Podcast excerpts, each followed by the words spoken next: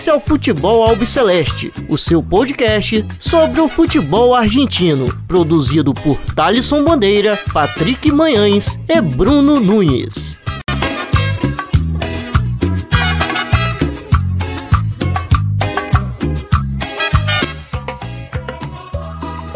Salve, salve a todos vocês que acompanham o podcast do Futebol Celeste. Estamos no ar para mais um episódio. Meu nome é Thaleson Bandeira, estou sempre na companhia do Bruno Nunes e do Patrick Manhãs. É, porém, hoje não temos a presença do Patrick por problemas aí médicos. Para quem tem acompanhado os últimos episódios, é, é, sabe a saga aí que ele que estava enfrentando. É, melhoras aí meu caro Patrick, e volte logo. Bom, Capo, como andas, meu querido Bruno Nunes? Tudo bem? Bastante coisa pra gente falar, hein? Ó, fala aí, Thalisson. É, abraço pro amigo ouvinte, pra amiga ouvinte. E pro Patrick, que ele se recupere logo aí do. Que ele se recupere tanto da. de tirar o siso do que sua raiva, né? Pela categoria dos dentistas. E vamos aí que tem muita coisa para falar, né, Thales? Hoje tá recheado. E bom, Bruno, é, hoje há 242 anos nascia José de San Martín, é, que foi um general argentino bastante conhecido por ter participado ativamente das independências da Argentina, do Peru e do Chile contra o domínio espanhol. Ele que é uma pessoa bastante idolatrada na Argentina, onde vários clubes argentinos têm é, o seu nome homenageando é, o São Martin de San Juan, o São Martin de Tucumã. É, e para quem não conhece muito bem o São Martin, é, fale mais um pouco sobre ele antes da gente iniciar para valer esse episódio do Futebol Celeste. Eu acho que você já explicou aí no, no seu comecinho que ele foi importante não só para a Argentina, mas como também para o Peru e, e para o Chile. Então ele é um prócer nacional não só da Argentina, mas é obviamente lá que ele se popularizou, até por ser argentino. E pra você ter uma ideia, mais de 150 times, no mínimo, tem o nome de San Martín. Então a gente só vai citar os, os mais relevantes, que é justamente o San Martín de San Juan, San Martín de Tucumã, tem o San Martín de Mendoza, que tem esse nome por causa de, da localidade San Martín, não por causa dele, mas entra na lista. E tem o San Martín de Formosa e o San Martín de Bursaco. Então, esses são cinco times de 150. Então, é, teria que ter uma edição só pra gente falar cada time chamado San Martín na Argentina. Fica aí a lembrança, é, a efeméride aí do dia. É um pouco, um pouco no começo, para quem não, não é de costume, sabe que durante o nosso programa a gente faz aí um momento nostalgia, mas esse momento nostalgia que a gente vai falar no programa de hoje é, vai ser mais é, no finalzinho sobre um ídolo aí do, de um time de Córdoba que vocês que escutarem até o final é, vão saber melhor. Bom, Bruno, vamos começar falando sobre essa segunda rodada do, é, da, da Copa da Liga Argentina, é, onde tivemos equipes aí vencendo a sua segunda partida consecutiva. Na sexta-feira tivemos o Rinácia Esgrima de la Plata vencendo o Tajeres pelo placar de 3 a 0.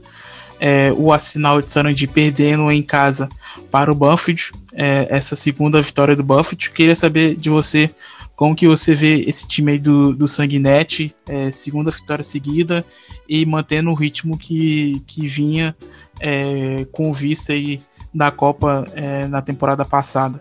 Eu acho que o, o time do Sanguinete tem essa. A gente não precisa nem falar como ele joga, já que a gente está cansado de falar. E ele vem mantendo a sequência, que é algo que eu acho importante. Muita gente às vezes acha que é uma fase. E o Banfield realmente é um time a ser olhado. É incrível a como eles revelam jogadores. Eu até estava lendo que eles estavam falando sobre a ida do Agostinho Fontana para o River Plate e como o River quer aprender com o Banfield essa esse modus operandi aí de base das canteiras do Taladro, já que tem muitos jogadores surgindo lá e de muito potencial, como o próprio Galopo, que se manteve lá. A gente viu também o Martim Pajero, foi o grande destaque, talvez, do, dessa última da Copa Diego Armando Maradona. Então é merecido, Sanguinete super identificado com o clube na época de jogador. Acho que é o maior recordista de é, jogos pelo Banfield. Então é um time que tá redondo. Né? Porque todo mundo sente o que sabe o que é o Banfield, já que o técnico é tão é, identificado que o time joga por música assim no automático. E então, Bruno, fale. E, e Bruno, você citou um Galopo ele que é o artilheiro da competição, né? Com três gols, inclusive fazendo dois gols é, nesse final de semana aí contra o Arsenal de Sarandi. Provavelmente não deve ficar por muito tempo lá no Banfield, né? Daqui a pouco já tá de malas prontas para ou para o River ou Boca ou para a Europa, né? É, então, é, eu acho que o caminho dele vai ser parecido com o do Fontana. É, um dos grandes, dos dois gigantes, ou um campeonato europeu aí até de, de renome, né? Talvez uma aportar já numa liga grande aí de começo. Então vamos ver o que nos espera aí esse Banfield e se eles vão continuar revelando jogadores para suprir, já que eles perderam um cracaço como Fontana. Então vamos ver como continua esse time aí do Sanguinete, que eu acho que vai ir longe aí. Vai conseguir alguma vaga continental eh, na Libertadores ou quem sabe beliscar até uma taça. Bom, no sábado a gente teve Godoy Cruz é, perdendo em casa para o Estudiantes da La Plata, é, o Lanús vencendo em casa o Defensa e Justiça, o Racing é, empatou em 2 a 2 com Aldo Civi. E River Plate vencendo o Rosário Central pelo placar de 3 a 0. Bom, Bruno, é, o Estudiantes é, de La Plata é, conseguindo a, su a, sua segunda vitória consecutiva é, do Russo Zielinski. É, é um time para ficar de olho, hein? começando muito bem, o trabalho do Zielinski começando muito bem. Como que você vê a equipe Pincharata? Ah, nem parece o Pincharata do, do, ano, do ano passado, vamos dizer. É que teve, teve um pouco da Copa Diego Armando Maradona esse ano, se não me engano. Então não parece também desse ano. É, o Russo mudou bastante a cara do, da equipe. É, eles estavam até chamando já de La Russoneta, aquele trocadilho que eles fazem com a motoneta. E porque é uma máquina, né, funciona direitinho, eles não saem do fundo jogando o tic-tac, não, não é aquele bielcismo, mas é um time extremamente efetivo, né? Eles conseguem resultados e como uma vez falou o próprio Russo Zielinski, ele falou uma vez que eu não gosto do chamujo, né? Que eles falam chamujo é, é não é bagunça, mas é meio como enfeitar. Eu jogo como posso. Ele joga como pode e a gente vê claramente. Sem ficar enfeitando, River, né? É, e contra o River foi foi um. O River, se você for ver as estatísticas, foi um show do River em estatística. E quem ganhou foi o Estudiantes. Então ele é muito efetivo, é, é uma maneira de se jogar. É, temos que entender que também é jogar bem, porque se está dando certo. E eu acho que é, é, um estilo de jogo que combina totalmente com o DNA do, do Pincharata. A gente tá falando do, do, do berço de do, Carlos, do Bilardo, Carlos Bilardo, que é basicamente o rei da efetividade. Não importa se a gente joga feio, temos que ganhar. Que então é.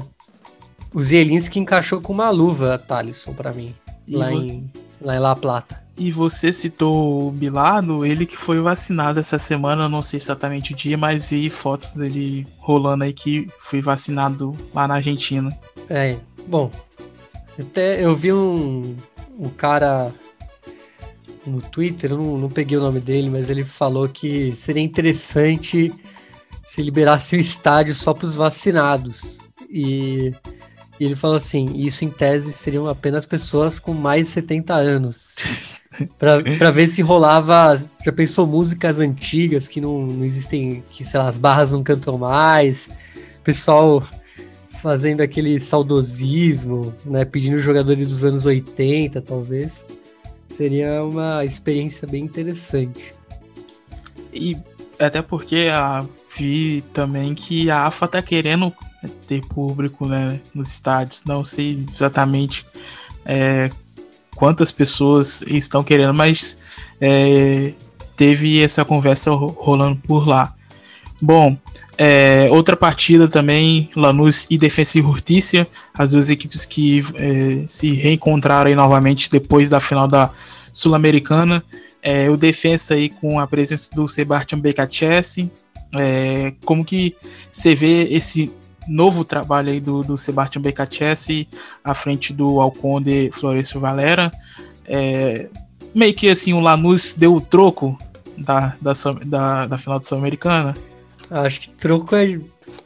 Não, não, não dá, né, pra responder uma final. É, não chega, não, não chega aos pés, né, é, do que é. aconteceu.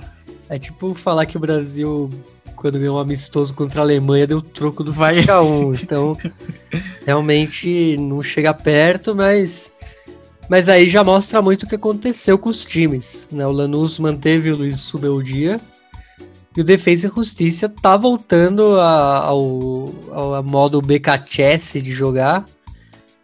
É, claro, não, o Crespo foi embora não por conta de desavenças, mas por uma oportunidade melhor. Mas é isso, mudou o técnico, mudam várias as formas de jogar, apesar de serem técnicos mais ou menos com mentalidades parecidas, mas sempre tem uma mudança. Por exemplo, o BKTS escalou um 4-3-3, que ele já tinha usado na sua segunda passagem, enquanto que o modelo do Crespo usava três zagueiros e dois atacantes. E o Brian Romero tinha a função de iniciar pelo lado esquerdo e depois auxiliar o Walter Bow nas finalizações. Então acaba que mesmo parecido muda.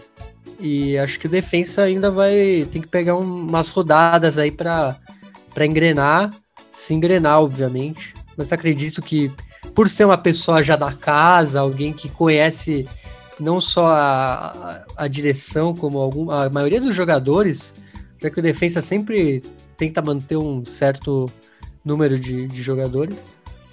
Acredito que daqui a pouco voltem os resultados positivos lá em Florencio Varela, meu querido Thales. Bruno, Racing é 2. É, é, Racing Aldo Cif 2 a 2 é, Primeiro ponto aí da equipe é, da academia. É, como que você vê esse trabalho assim de começo do, do Pise? É, é um time novo, algumas peças é, novas nesse plantel aí né, da academia. É, como que você tem visto aí esse trabalho aí do Pise à frente do Racing? Olha, com o Pise eu tenho um pé atrás, até pelo que ele fez na seleção chilena, é, porque ele assumiu ali o, o bonde do São Paulo. Ele até foi campeão né, daquela Copa América Centenário, mas muitos dizem que o time jogou de, de um jeito São Paulismo, né? Vamos falar assim. E ele pegou essa, vamos dizer, essa glória para ele. E depois, quando ele conseguiu deixar do jeito dele, já não, né, não funcionou do, de como as pessoas esperavam. Mas é, é, isso, ele em clubes ele eu sempre gostei dos trabalhos dele. É claro, Racing estamos recém na segunda rodada, muito cedo para a gente falar qualquer coisa, mas a gente já começa a ver um pouco mais aí do estilo do Pise. É, foi um 2 a 2 o com, com, novos nomes, né? A gente tá vendo, foi o gol do Copete, do Chankalai, Chankalai, que são essas surpresas aí no, no, nesse plantel. Eu até tá vendo, né? Tinha o Galgo Esqueloto, não sei se ele, se ele vai fazer parte aí do, desses titulares é, no Racing. E o Aldocive a gente já consegue ver mais ou menos como vai ser a trajetória aí do Gago. É, acho que vai fazer muito jus à carreira dele como jogador. Acho que ele vai seguir um pouco essa linha que ele tinha. Ele é um cara muito inteligente. É, quer ter posse de bola, quer envolver o adversário. A gente vê isso no primeiro gol do, do, do Aldocive. E que belo gol, hein? Que nasce da jogada totalmente coletiva. E então. E, e é isso, né? Vamos ver o, o eu quero ver mais, pra gente até conhecer o Gago. O Gago realmente é um cara que a gente precisa ver cada jogo para entender como ele vai ser, porque esse é o segundo jogo da carreira dele, então vamos ver. O Racing, imagino que com o tempo até se, se arrume, até porque é um plantel bem experiente, sabe sabe se virar. É, tem uma base boa. Espero que o político não, não atrapalhe como atrapalhou o BKSS, como atrapalhou o próprio Diego Milito, é, como gerente, óbvio, né? não como técnico. E, e é isso. E pêsames, né, pro, pro querido Fernando Gago, que agora perde o pai, né? Perde, perde o pai, não, aliás. É, no caso, o irmão. Perde o irmão. É, é, ele já tinha perdido o pai. É. O irmão dele ele recebeu essa notícia logo após. É, então, não se sabe por certo se ele recebeu a notícia já durante a partida é, ou logo após a partida. Uns falam que foi durante, outros falam que foi depois da partida. Mas o irmão dele havia é, sofrido um AVC horas antes da partida. É, ele, que é o irmão mais velho do, do Fernando Gago, e no primeiro gol, os jogadores foram abraçar ele, ele estava bastante abatido, dá para perceber é, pela, pela sua cara, pelos seus movimentos, estava bastante abatido. Os jogadores é, foram abraçar ele é, ali no, no primeiro gol. É, em 2005, Hector, que é, era seu pai, ele morreu pelo mesmo problema é, do filho, que foi também de AVC agora. E, e logo após a partida, o, o Gago já, já foi é, ver né, essa situação complicada para ele, meus pêsames. E, e complicado, né, Bruno? A gente ultimamente tem visto bastante morte aqui, né? Eu não sei o que tá acontecendo que todo um programa que a gente vai gravar sempre tem algo negativo que a gente comenta, né? Infelizmente. Ah, tem a questão da pandemia, que ajuda. Mas aí não, não foi, né? Não teve a ver e. Pêsames aí pro Fernando Gago, que tem a, tem uma vida. Apesar de ser um jogador consagrado, ele tem uma vida complicada. Perdeu o pai jovem ali, quando tava no Boca. E tava começando no Boca. É, tem as lesões também, ele sempre teve lesões muito graves. Então, mais sorte ao, ao nosso amigo Gago e que, que em paz descanse, seu irmão, e que continue. Que a gente continue vendo coisas boas do, do Fernando Gago como técnico lá em Mar del Plata. Bruno, é, a última partida do sábado foi entre River Plate e Rosário Central. A equipe milionária do Munheco Gadiardo venceu pelo placar de 3 a 0 é, com gols do Nico de la Cruz, do Rafa Santos Borré e do, do Gonzalo Montiel. É, River retornando é, ao Monumental depois de meses é, de reforma. Como que você vê essa equipe aí do, do Munheco Gadiardo?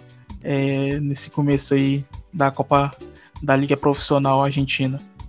Ah, primeiramente, lindo gramado. Tava um tapete monumental novinho ali. Do jeito que ele gosta, né?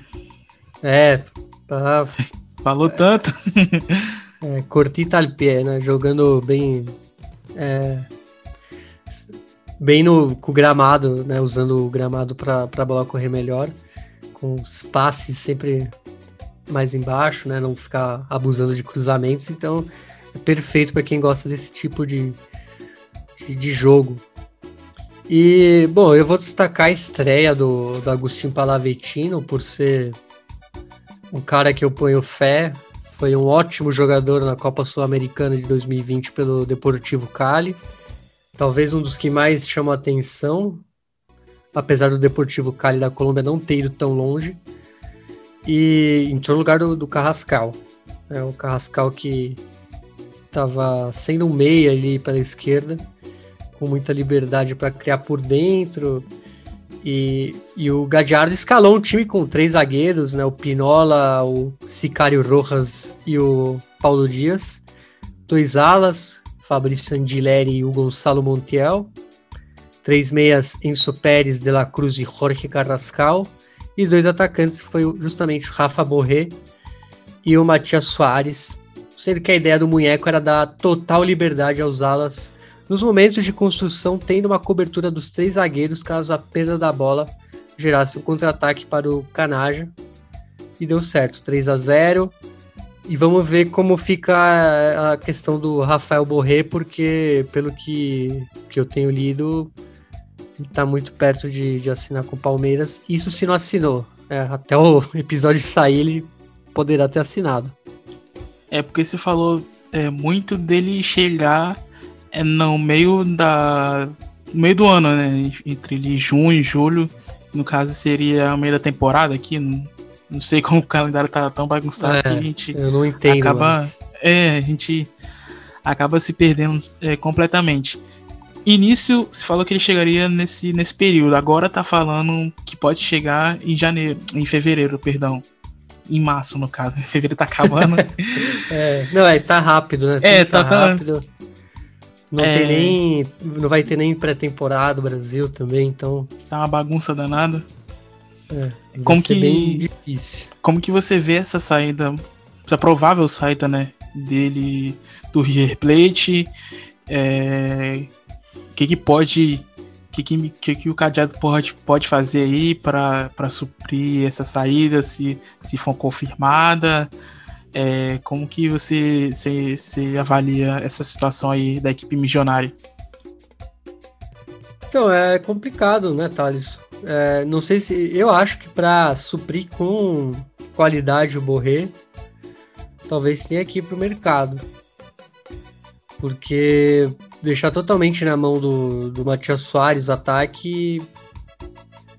Eu sei que o, o Patrick não Ele- gosta do é. Matias Soares. Ia falar isso aqui. É, é, eu também acho que ninguém é muito fã dele, mas eu gosto dele às vezes. Só que ele não é o cara que, putz, você vai botar ele isoladão lá e ele vai resolver. Ele precisa de um de um cara mais esperto, assim, um tipo um Rafa Borré, um cara que saiba Um cara, e um cara mais leve também, né, Bruno? mais leve, totalmente. Então eu acho que o River vai ter que ir às compras ou eu não sei se eles vão ver uma- alguma solução caseira aí. Será que o Donofrio tem, tem mais dinheiro aí no caixa? Depois daquele pacotão lá que ele trouxe? É, não sei. O, é, que, é que, por exemplo, o Fontana chegou aí. Então, talvez a gente possa ver o Fontana nessa. Né, fazendo o papel do Borré. E o Fontana é genial, assim, para o ataque do River. É, não sei se ele vai suprir totalmente da mesma maneira que o Borré, até por ele ser um cara que tá chegando agora e ser jovem. Mas acho que esse é o projeto do River. E além disso, bom, a gente tem, ainda tem o Paradela. Pra gente ver em campo. Claro que o Paradela é, é da zona do meio de campo, mas é outro cara que a gente quer ver para ver realmente como vai ser esse River 2021. Já que são dois jovens de muito valor, assim, espetaculares. Pelo menos o, que eu, o pouco que eu vi do Paradela e do, do Fontana. E bom, no domingo tivemos quatro partidas. Argentino Júnior perdeu em casa para o Platense. O Sarmiento de Runi perdeu em casa para o Vélez Sácio. O Patronato perdeu em casa para o Independiente. E o News Old Boys perdeu em casa para o Boca Juniors. Domingo foi o dia dos visitantes, hein, Bruno? Bom, vamos lá, começando É. pelo clássico entre o Bicho e o Calamar. Platense é, que não vencia o Argentino Júnior desde o clausura de 1998, onde venceu pelo placar de 1 a 0 com gol de Erbin. A sua última vitória como visitante é, foi pelo Abertura de 95, onde venceu pelo placar de 3 a 2 em Atlanta. E jogando em La Paternal, o Marrom, como é conhecido, não vencia desde o Metropolitano de 1978, quando ganhou pelo placar de 3 a 2. Bruno, é como que você vê essa vitória aí e que vitória do Platense é, retornando à primeira divisão depois de 22 anos e logo de cara vencendo o seu rival, né? E antes de você falar, eu não sei se você chegou a ver esse vídeo, mas no, no programa Passo a Passo da T, é, TIC Sports, é, que eles fazem, né, que um resumo do, do que aconteceu ali da partida, tava entrevistando alguém do Platense, eu não, não sei se era o treinador, não me recordo qual, qual pessoa era agora, e, o, e tinha um torcedor do, do Argentino Júnior atrás, assim, tipo, tava dando, o cara do Platense estava dando entrevista, e ele apareceu assim do lado, assim, ah, vocês ficaram tanto tempo fora tem que, tem que ganhar alguma, né? Tipo assim, meio que zoando, sabe? Não sei se você chegou a ver esse vídeo, mas foi, foi bastante não, engraçado. Não. Ah, e, ah, Thales, acho que esse negócio de, dos visitantes terem dominado o domingo é um, é um reflexo da pandemia também. Porque na Argentina.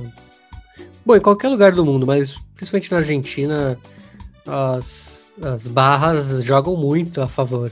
Então, com, com o estádio vazio, acaba perdendo essa vantagem em alguns times e por isso que a gente vê muito, muito visitante se dando bem.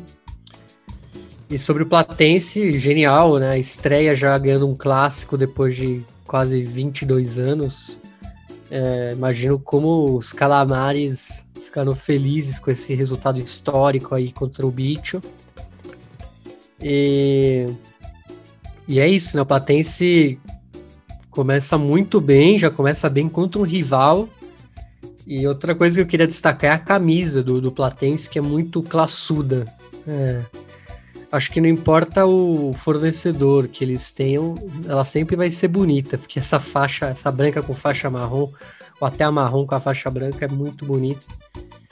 É, vamos ver, vamos ver. É o time que a gente precisa olhar com carinho, até pela campanha que tinha feito na Primeira Nacional esse time aí do Chocholhop. E, e bom, e passando agora pro News Old Boys e o Boca. O Boca ganhou com gol do Esquerdos. Fiel, o Angel Russo não, não saiu da sua convicção do 4-4-2.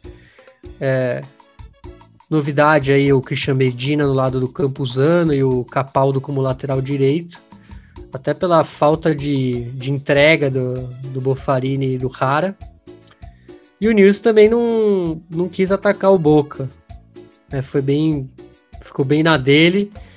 É, mais um jogo do Boca que a gente pode até achar esquecível. E, e é isso, né, Thalisson? Acho que. Tanto que o que mais falou desse jogo foi o, o Car Carlos Teves não jogar por conta do pai dele, né, da, do falecimento do, do pai do, de, do Carlos Teves. É, o, o, pai que no caso é adotivo, né, mas é considerado como um, um pai para ele. É, o, pai dele já havia algum tempo sofrendo problemas de saúde, tinha é, sido internado após ter sido contaminado pela Covid-19. No começo do ano passado, é, o Tevez fez é, um dos gols na vitória contra o News Old Boys. Não, contra o Tadieres de Córdoba, perdão. É, e o Tevez fez uma, uma, um gesto, né, assim, com, a mão, com as duas mãos na garganta, é, fazendo, dedicando esse gol para ele, né, porque o pai dele havia é, passado por uma cirurgia na garganta, então é, já há alguns meses não vinha muito bem, é, e ele saiu às pressas de, de Rosário e foi direto para Buenos Aires para acompanhar essa situação complicada.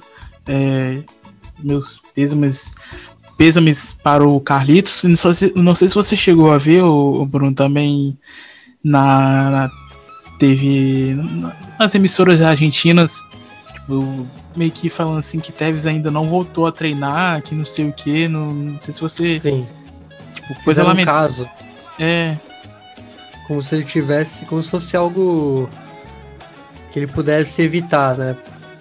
Que ele pudesse, tipo. Não, ah, ele faltou por causa disso, é. mas poderia ter treinado ou jogado e. Foi uma vergonha isso. Foi não, bem.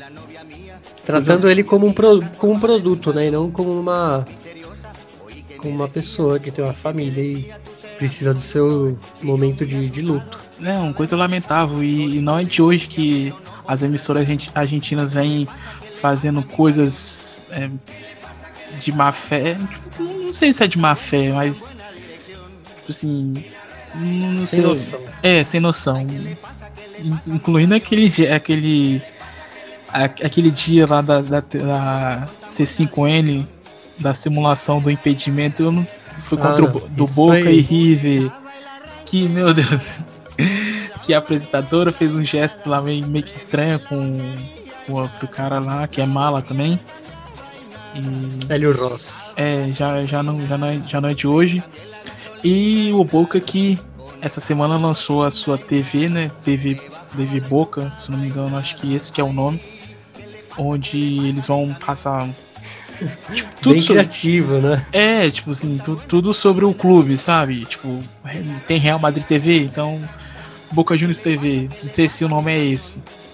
Mas aí, depois desses acontecimentos aí, de tanto os torcedores chineses se reclamarem tanto das emissoras, o clube acatou o pedido. Tipo assim, não é bem uma TV própria do clube porque vai passar o, o os programas na TNT Sports. Então acho que se fosse só do clube mesmo, teria um, um canal separado, né? É, então, vamos ver o que vai ser essa, essa movimentação aí, porque falando em direitos argentinos, a gente vai ter uma novidade aí mais tarde aí no programa. Bom, é...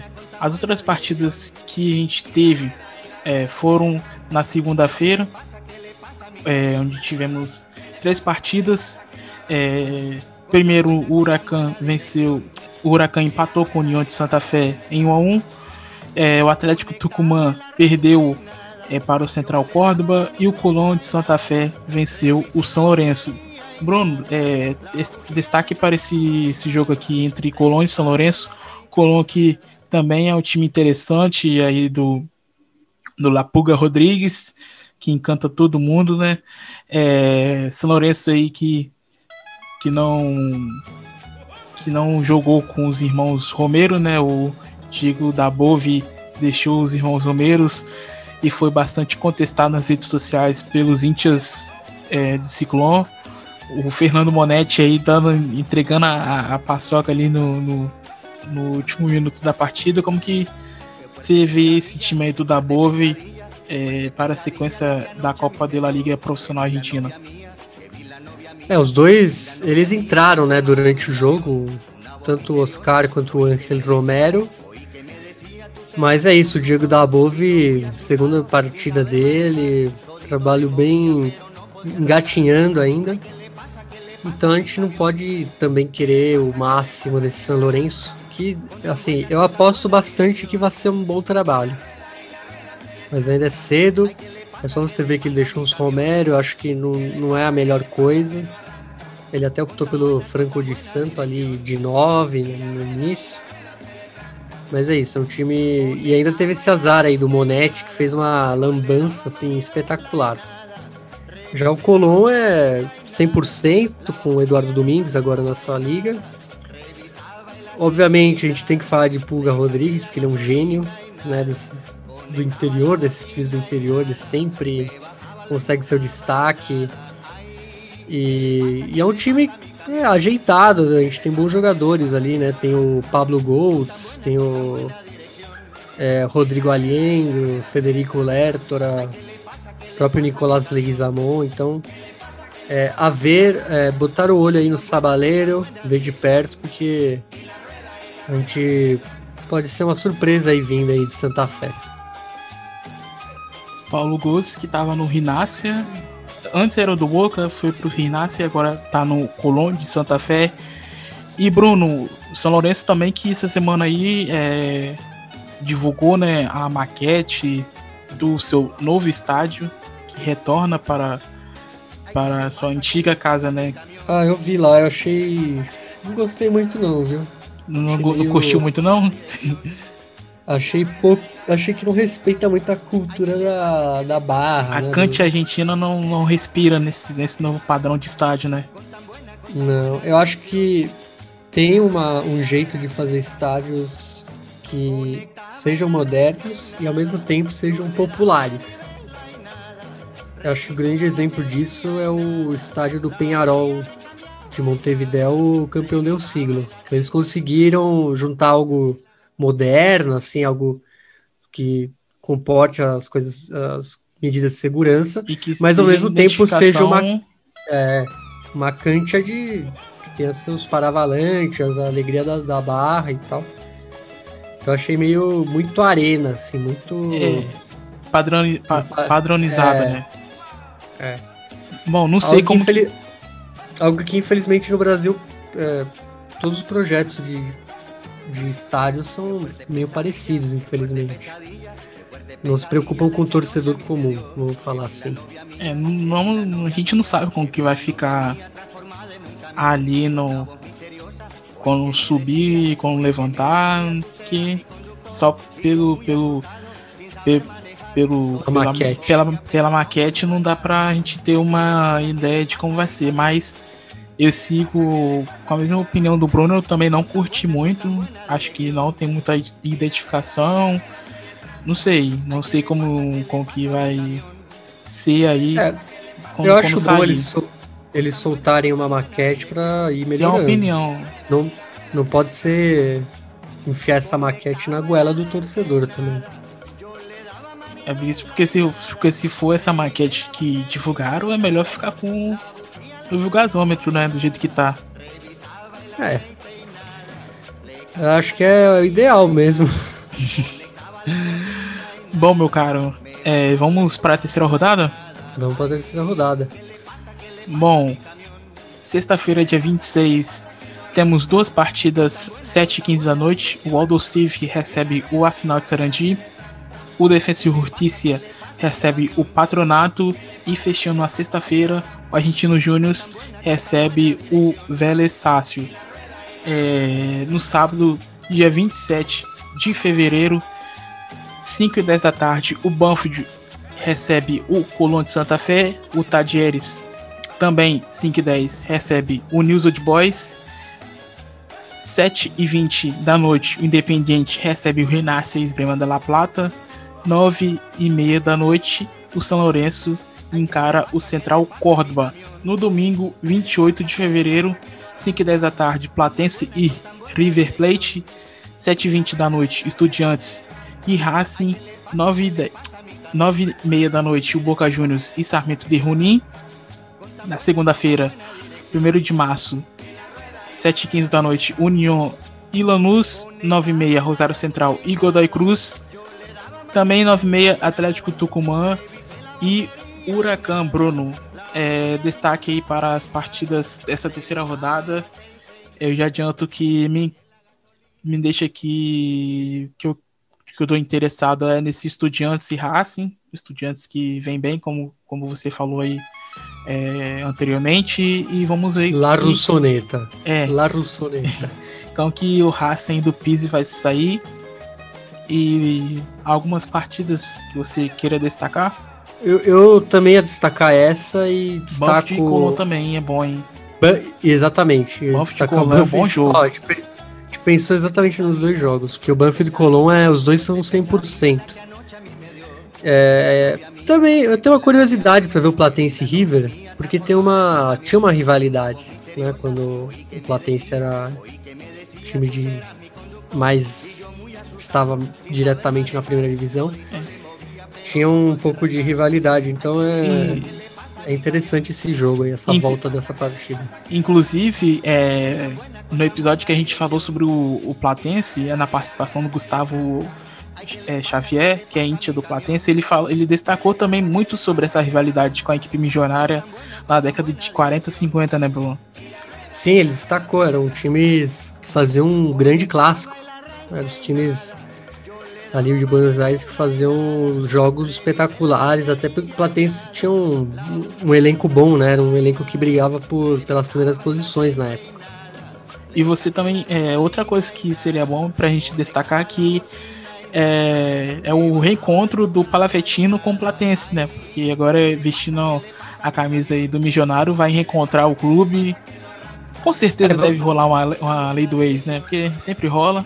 É, vamos ver se ele, se ele joga ou se ele entra jogando, porque ele, no último jogo ele foi reserva, mas acabou entrando no lugar do Carrascal. Então vamos ver se ele se a gente tem uma lei do ex aí, que é sempre cruel. E bom, Bruno, vamos falar agora sobre a primeira nacional que saiu nesta quinta-feira. É, os grupos, né? Os grupos e as partidas é, de estreia é, que vão acontecer. Bom, vou deixar com você que você é o cara do, do, do dos ascensos. Então vou deixar para você falar melhor. É, grupo A e B. É, é bastante eu... diferente da, da, da, outra temporada. É, antes de passar para você só dar um resuminho na zona A, a gente tem bastantes equipes que rivalizam entre si. Por exemplo, já, já logo de cara na primeira rodada a gente tem Chacarita e Atlanta, que é o clássico de Vitia Crespo, que não acontece há seis anos. Então é um clássico bastante interessante para a gente acompanhar. É, times como o Tigre, é, o Neiva de Chicago, o Almirante Brawl, então times bastante interessantes nessa zona é, da, da B Nacional. E no grupo B a gente tem o All Boys, o Barraca Central, é, o Tristan Soares, o Santelmo, times que subiram das divisões é, inferiores é, na, na, última temporada que, que vão disputar a B Nacional meu caro Bruno Nunes. É, já, já aviso que rolou polêmica, até pela. Tem um grupo que ele tá muito mais. com times muito mais tradicionais que o outro. Isso já, já deu um bafafá, que no caso é a Zona A, que a gente já, já fala. Mas basicamente, essa primeira nacional vai ser composta por 35 equipes, divididas em duas zonas, uma com 18 e outra com 17 nos quais os primeiros colocados de cada zona jogarão uma final pelo título da divisão e pelo primeiro acesso à Liga Profissional Argentina. Enquanto que do segundo ao quarto das zonas vão se classificar para um torneio reduzido, que é um playoff, um mata-mata, pelo segundo acesso à Liga Profissional. Algo muito parecido com o que a gente teve na, na última Primeira Nacional, que foi justamente o que classificou o Platense para a primeira divisão. Bom, e a liga vai começar no fim de semana do domingo, dia 14 de março. Então vamos, vamos aos grupos, né? A zona A tem Nueva Chicago, Riestra, Tigre, Atlanta, Chacarita, Alvarado de Mar del Plata, Estudiantes de Buenos Aires, Almirante Brown, Quilmes, Temperley, Estudiantes de Rio Quarto, Belgrano de Córdoba, Deportivo Maipú de Mendoza, San Martín de Tucumã, Gimnasia e Esgrima de Mendoza, Mitre de Santiago del Esteiro e o Agropecuário de Carlos Casares. Então essa é a zona que todo mundo falou que estava muito forte. É, além disso, apesar disso, é uma zona que vocês vão ver depois. Ela tem menos é, vamos dizer, quilometragem, porque a gente não tem nenhum time que está muito ao sul aqui. Na outra zona a gente tem um problema maior geográfico. Então a zona B tem o Barraca Central, Defensores de Belgrano, All Boys, Deportivo Moron, Santa Marina de Tandil, Almagro, Tristan Soares, Santelmo, Brown de Adrogué, Ferro Carril Oeste, Atlético Rafaela Instituto de Córdoba, San Martín de San Juan, Gimnasia Esgrima de Jujuy, Independiente de Mendoza, o Güemes de Santiago del Estero, Guillermo Brown de Porto Madryn e o Vija Dalmine. Ou seja, é, esse grupo acabou com menos tradição, né? tem times menos tradicionais. É, teremos o clássico da Vija Crespo na Zona A, entre Atlanta e Chacarita só, porém, a Zona B tem o problema. O Guilherme Brown de Porto Madryn, junto ao seu rival, o Deportivo Madryn, são os times que ficam mais ao sul no mundo. É o time que fica mais perto da Antártica no mundo. E também tem, nesse mesmo grupo, tem time de Rui, que é no norte da Argentina, fora os times de Buenos Aires, ou seja, tem um problema geográfico aí, vai ser. De qualquer jeito vai ser chato. porque vai ter que pé na estrada, avião, etc, vai ser mais cansativo a zona B. Mas com toda certeza a zona A tem times que com mais panca para campeão. Então eles vão acabar lutando por uma vaga. Hein? Então esse é o grande problema que o pessoal apontou, Thales. E Bruno, o último, acabei de pesquisar aqui, o último clássico entre é, Chacarita e Atlanta aconteceu em 2 de outubro de 2014 pela B Metropolitana.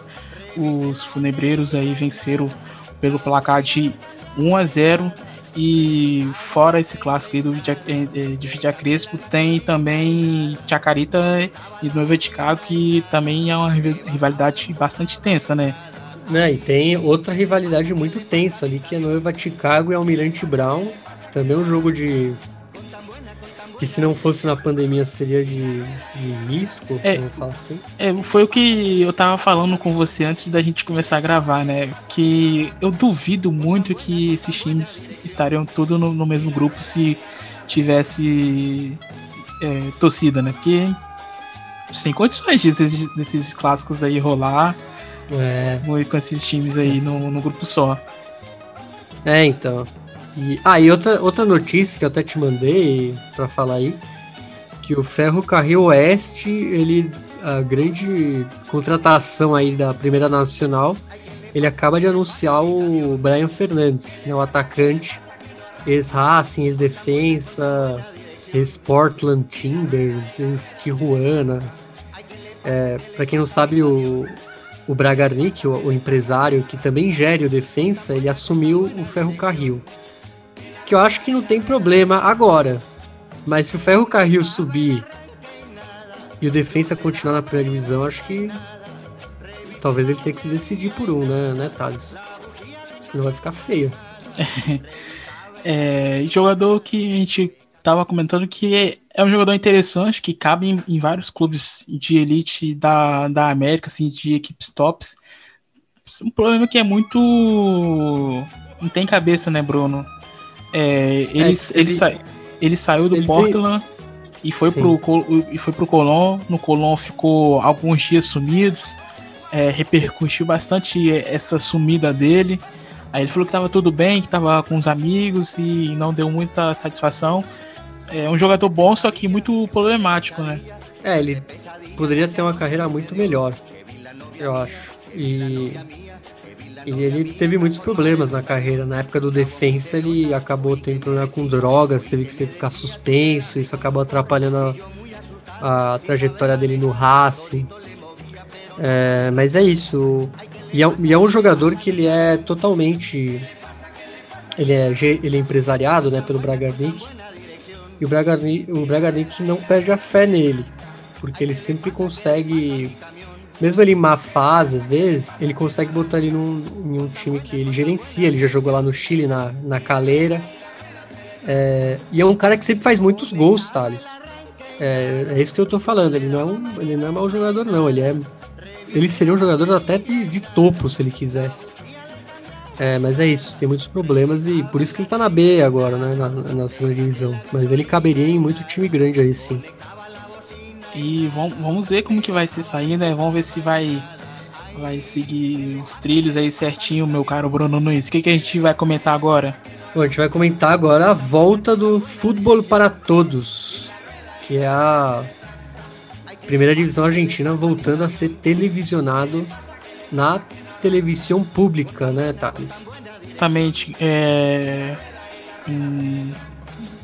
Como, como, como posso falar assim, que foi uma coisa criada pelo é, Nestor Kirchner, que, que hoje, se estivesse vivo, é, estaria é, fazendo aniversário, né, Bruno Nunes?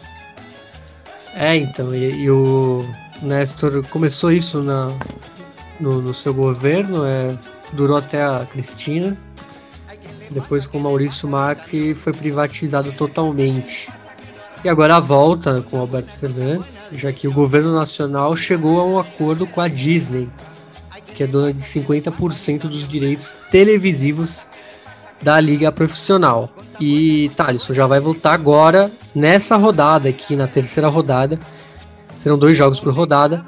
começando agora na sexta-feira, que a gente vai ter o jogo entre o Argentinos Júniors e o Vélez Sarsfield às 9h30.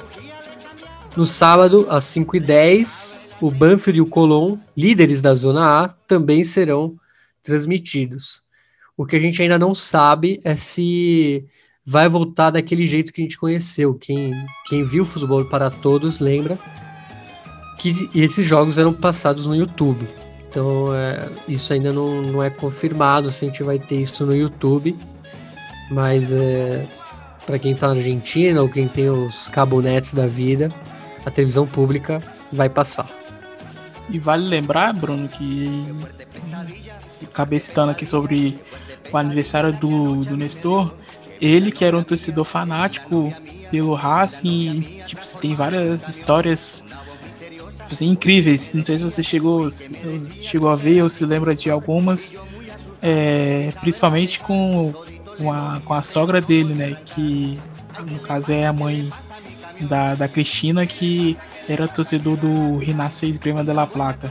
É, e teve uma época que muitos times botaram a cara dele no uniforme. Que tinha a camiseta. E é bom lembrar que ele é, ele é de Rio Gagegos, né? Lá na Patagônia. E é, ele muito se fala dos bailes no, no clube chamado Boxing Club, que ele frequentava ali com a Cristina, que ele foi governador ali da província de Santa Cruz. E o Boxing Club é um time centenário lá de Rio Gagegos e que joga as divisões inferiores lá do interior. Então, mais uma do Kirchner ali, ele que veio dessa região de Rio Gagegos. E a história é, que ele prometeu, a, a, a história é, que repercutiu bastante foi quando ele prometeu várias TVs de polegada para os jogadores do Racing naquela promoção que eu não foi contra o Belgrano, não tô me, não tô me lembrado qual o ano exatamente. Não sei se você, se você vai, vai se lembrar. Eu, Acho que é 2000, lembro 2009, se não me engano. Eu lembro do eu não... dele eu lembro dele oferecendo as TVs. É, vou... que, que, ele, que ele prometeu se os jogadores. É... Não, não, não. não isso, isso Foi 2009. É... 2009. Não, eu acho que isso aí já, já, é, já é outra história já. Já, já, já tô confundindo já. Mas ele prometeu. É, teve uma época que ele, que ele prometeu. Aqui, procurei no clausura de 2009. O Racing estava em crise e tinha um clássico para disputar diante do Boca Juniors. É, Nestor havia prometido aos jogadores, se, o, se caso a equipe ganhasse, entregaria quatro TVs é, de, de quatro TVs de LCD e a equipe que era comandada pelo Caruso Lombardi venceu a partida contra o, contra o Xenense e o, e o Nestor desceu ali de, de helicóptero e, e cumpriu a promessa, Bruno. Pô, mas é pouco, né? Quatro TVs é. de plasma. E, e tem, e, pra 22 e, caras. E, e tem a história também que, que ele foi. que ele ia passar a véspera de ano novo de 84 em La Plata, que é Cristina de La Plata, né? É, e o Racing tinha perdido para o Rinácia é, no ascenso daquele ano. E ele, ele recusou ir a La Plata porque não queria se encontrar com a Ofélia, que no caso é a mãe da, a mãe da Cristina e sua sogra, que é uma torcedora fanática do Lobo, Bruno. É, é bom evitar, né? Brigar com a sogra não é bom. Então, foi, foi bem, né? Melhor, bom, melhor deixar passar. e, bom, é... Vamos passar para o nosso momento nostalgia, Bruno. O que, que, que, a gente tem hoje aqui a nossa efeméride. Bom, a gente vai falar sobre uma lenda cordobesa, né? A, um grande do futebol de Córdoba, que é o, o querido goleiro Olave, Juan Carlos Olave, ídolo do Belgrano. Bom, o Juan Carlos Olave, como o Bruno disse, completou 45 anos no último domingo, dia 21. É o goleiro, é o jogador que mais vezes vestiu a camisa é, do clube em 382 ocasiões, onde acumulou quatro passagens: 94, 97, 99, 2002 e 2007, é, 2006. É, atualmente ele exerce a função de dirigente no Las Palmas de Córdoba, clube no qual ele é torcedor e deu os seus primeiros passos no futebol, Bruno. E, e um dos melhores momentos da história do, do Olave com a camisa do, do Belgrano foi quando ele defendeu o pênalti do Mariano Pavone na promoção de 2011 contra o River Plate, é, em pleno Monumental de Nunes, que fez com que o Milionário fosse rebaixado pela primeira vez em sua história. E Bruno, é curioso é, essa história né, que, que a gente vai, vai falar e logo em seguida colocar a narração desse pênalti defendido aí do Olave, que ele é primo do cantor português Rodrigo Alpotro, né, que faleceu há 20 anos vítima de um acidente automobilístico quando retornava para Buenos Aires com sua esposa Patrícia Pacheco, Pacheco seu filho Ramiro, Fernando Almedo, o, músico Jorge Moreno e o locutor da rádio Alberto Pereira. É, Thaleson, e desde o falecimento do, do primo do Olávio, outro Rodrigo, o goleiro sempre usou uma camisa estampando o rosto do Potro durante os jogos até o dia da sua aposentadoria. E bem nesse dia aí que teve a promoção contra o River Plate, o Olave defendeu o pênalti e ele pegou com a barriga. A bola pegou na barriga, onde fica a foto do Rodrigo. E aconteceu isso aconteceu aos 24 minutos e 6 segundos.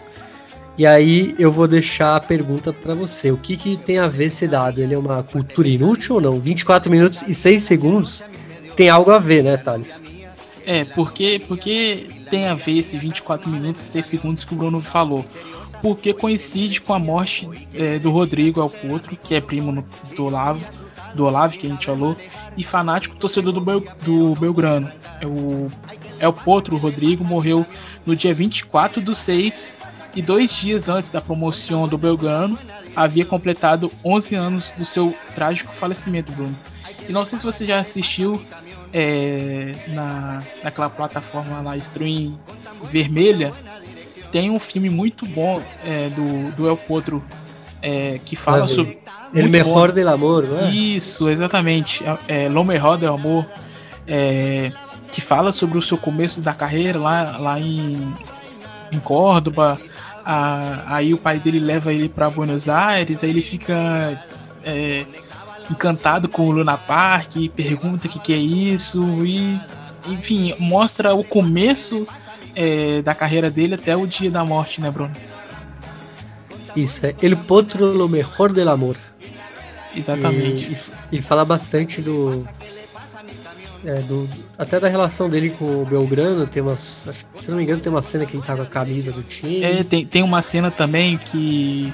Acho que foi. Ele, e é legal, e é, é legal, desculpa só de interromper, que você dá pra ver como eles falam em Córdoba, porque em Córdoba eles têm um sotaque único, assim, ele é bem peculiar pro resto da Argentina. Você sabe quando a pessoa é de Córdoba, e vendo esse filme você percebe os, os trejeitos, né? As, as gírias cordobesas.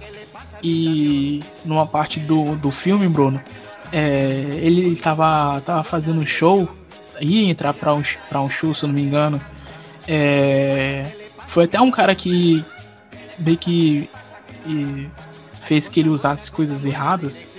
É, ele pergunta assim: tem até a parte que ele pega a cerveja e fala assim: você torce para o pir é, pirata ou Tadieres, alguma coisa assim. Aí ele faz com a mão assim, com, com o olho fechado. É, tipo assim, pirata. Sou... Sinal do pirata caolho, né? É, isso. É, o cara, ah, Belgrano, que não sei o que. Fora que aparece também é, portes do, do Belgrano durante o filme, escudo do Belgrano. É, por toda a parte do filme, né, Bruno? Isso. E eu tenho uma dica de música é, a gente não vai tocar lá hoje, mas é para vocês ouvirem Soy Cordobês, do, do próprio Potro Rodrigo. Que é muito boa. É uma parte muito especial da letra. É muito boa. É, é, um hino, é basicamente o hino de Córdoba, né, da, da, da região, da província. Que ele até fala, né, que ele não precisa de RG porque ele já leva na, no sotaque o, que ele é de Córdoba capital. E além disso ele fala, né, ele fala que ele é, ele é da Alta Córdoba, onde está a Glória. E a Glória é o Instituto de Córdoba. E depois ele, ele fala. Ele fala do Tajeres também, né? Sim, ele fala no Jardim Espinosa, no Tajeres você vê, se você quiser.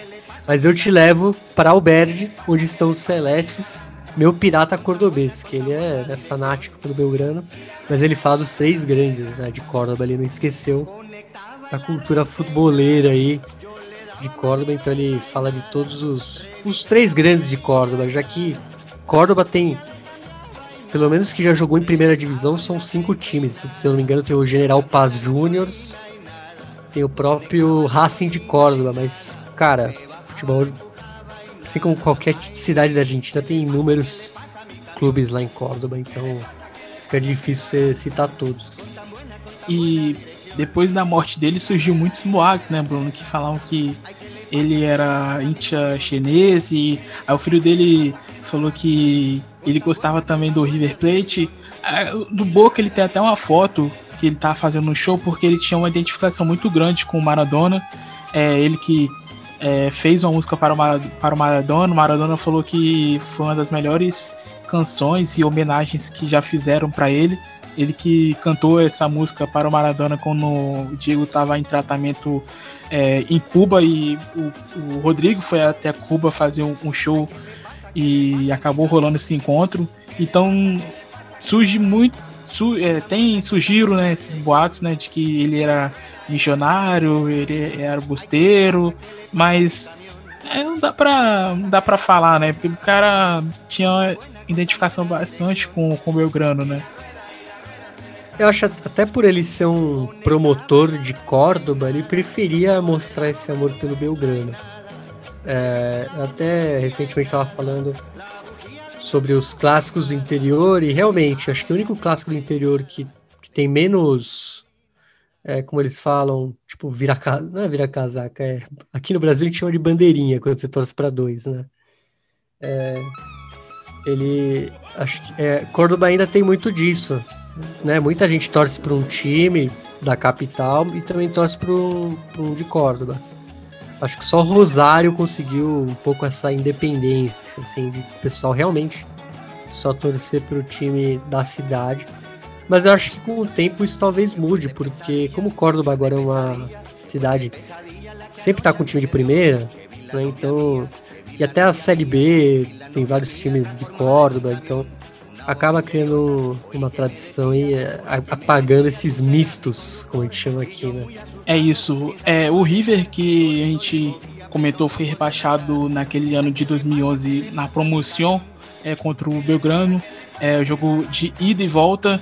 É, a primeira partida havia perdido em Córdoba é, pelo placar de 2 a 0 e no jogo de volta a equipe aí, é, que era presidida pelo Daniel Passarella perdeu, é, no caso empatou é, em 1 a 1 e o Pavone aí desperdiçando esse pênalti que, que poderia mudar totalmente a, a história aí da equipe missionária. Fiquem agora com a narração daquele dia histórico para os torcedores do Belgrano e principalmente para Juan Carlos Olave.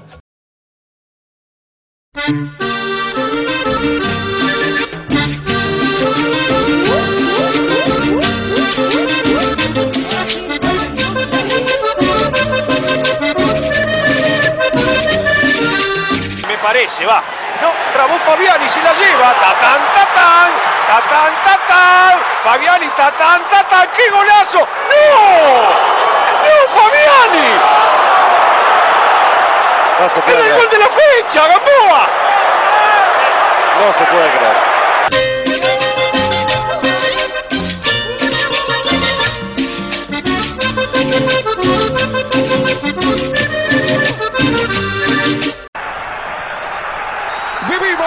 Sentimos, disfrutamos y algunos sufrirán.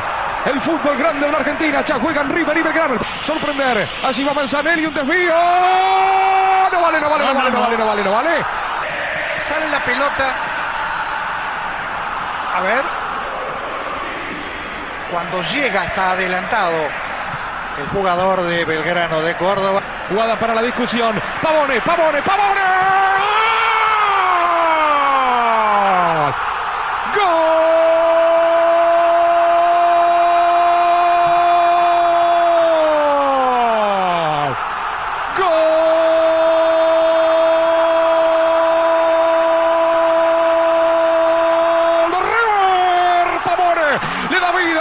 esperanza al hincha millonario. Bien, como un goleador, ¿eh? Acomodó su cuerpo, se metió entre Pérez y Lolo, desde afuera del área, le pega un fuerte derechazo, lo sorprende a Olave y River con esta actitud ofensiva que puso de manifiesto desde el primer momento. Lo cruza, lo cruza con la rodilla derecha el defensor de Belgrano. Es falta adentro del área. Fue penal. Que espera Maidana, el centro va, buscaba Maidana, un desvío, le queda Pavone, tapó el arquero, allí va Acevedo, Díaz, de milagro se salva Belgrano. Busca va Acevedo, se viene Pavone, se viene Pavone, se viene Caruso, se viene Caruso, Pavone, Pavone, Pavone, Olave, Olave, Olave. Se salva Belgrano, insiste River, Arano, Arano, Arano. Atención con el picante, va Pereira. Acompaña Maldonado, Pereira, Maldonado, Maldonado, Maldonado, Carrizo, Carrizo, Carrizo. Final del primer tiempo, marca el árbitro Pechota. Vivimos, sentimos, disfrutamos. Los segundos 45 minutos de River 1. Gol de Pavone, Belgrano 0. Así se viene el fútbol con drama. Atención que se va el picante, se va. Atención con el picante por arriba, el picante por arriba, picante por arriba, el picante. No, no, no. Era el gol del ascenso, era el gol de la máxima categoría. Cabeció mal Pérez. Va Pavone. A los tumbos le queda Caruso. Hola, ve. El picante Pereira, lo espera Vázquez, lo espera Vázquez, lo espera Vázquez. Sigue Farré para liquidarlo, Farré.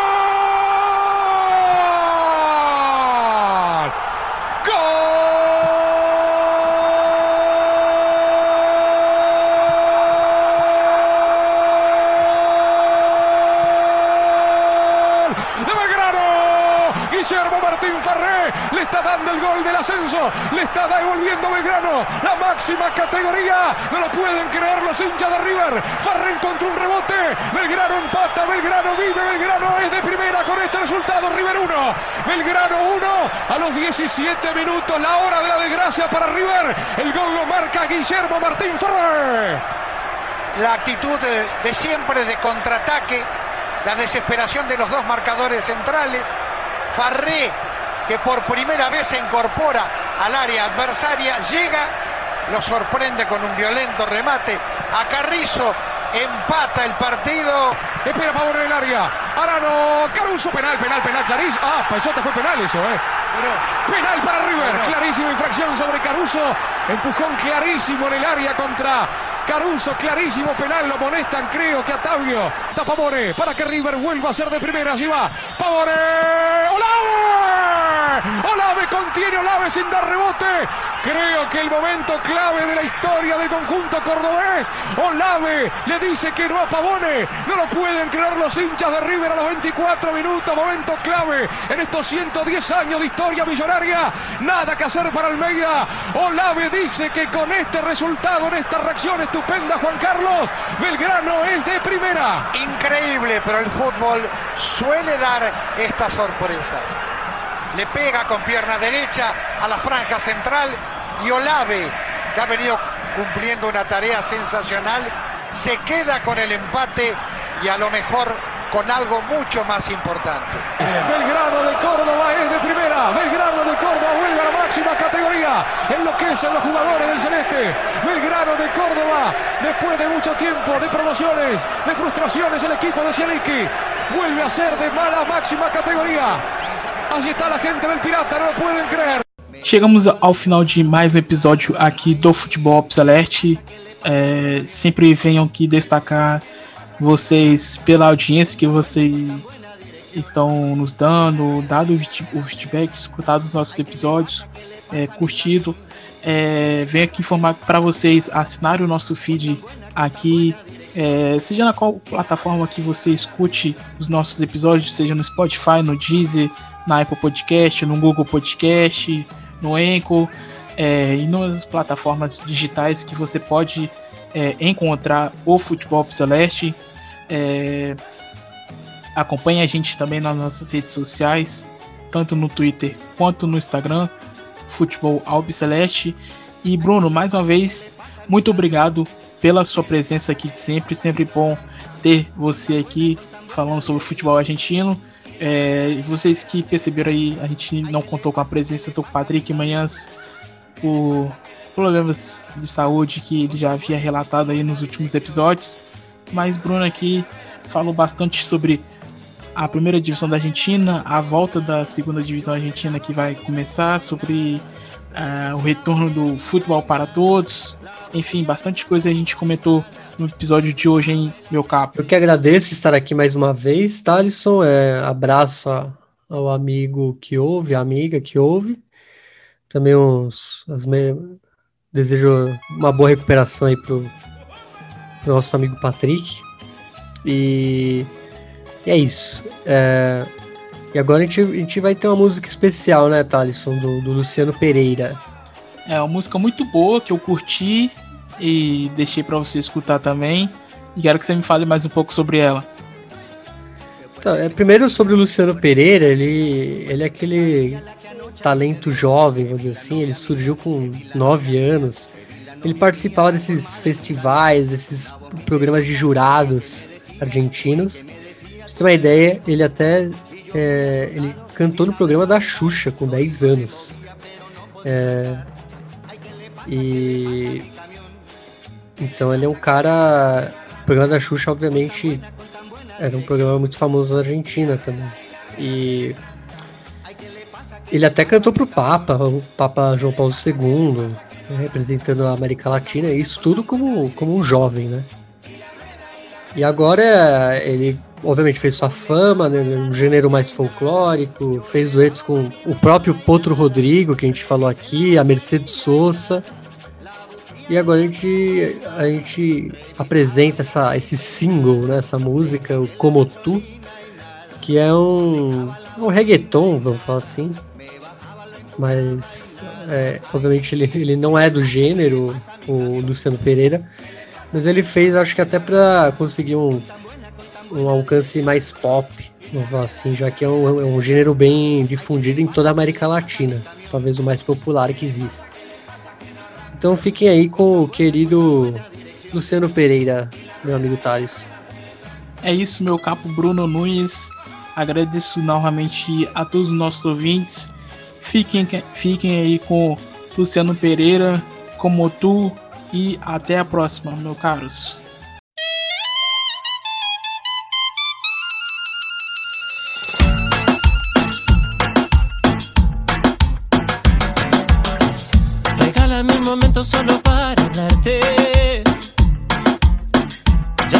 Conoces, vine a presentarme. Y no sé cómo perdí todo este tiempo me prestas un beso yo te lo devuelvo. Te juro que no sé qué me pasó, que estoy alucinando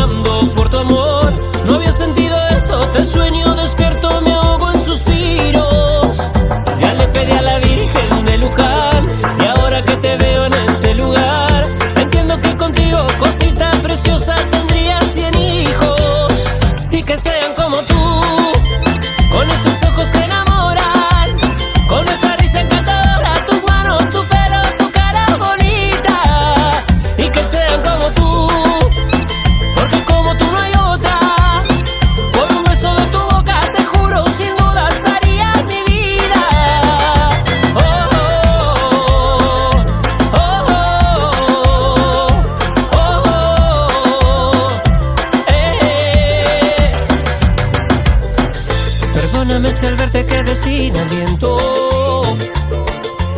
Ay, me estoy enamorando sin querer, queriendo. Te juro que no sé qué me pasó. Estoy alucinando por tu amor. No había sentido esto, te sueño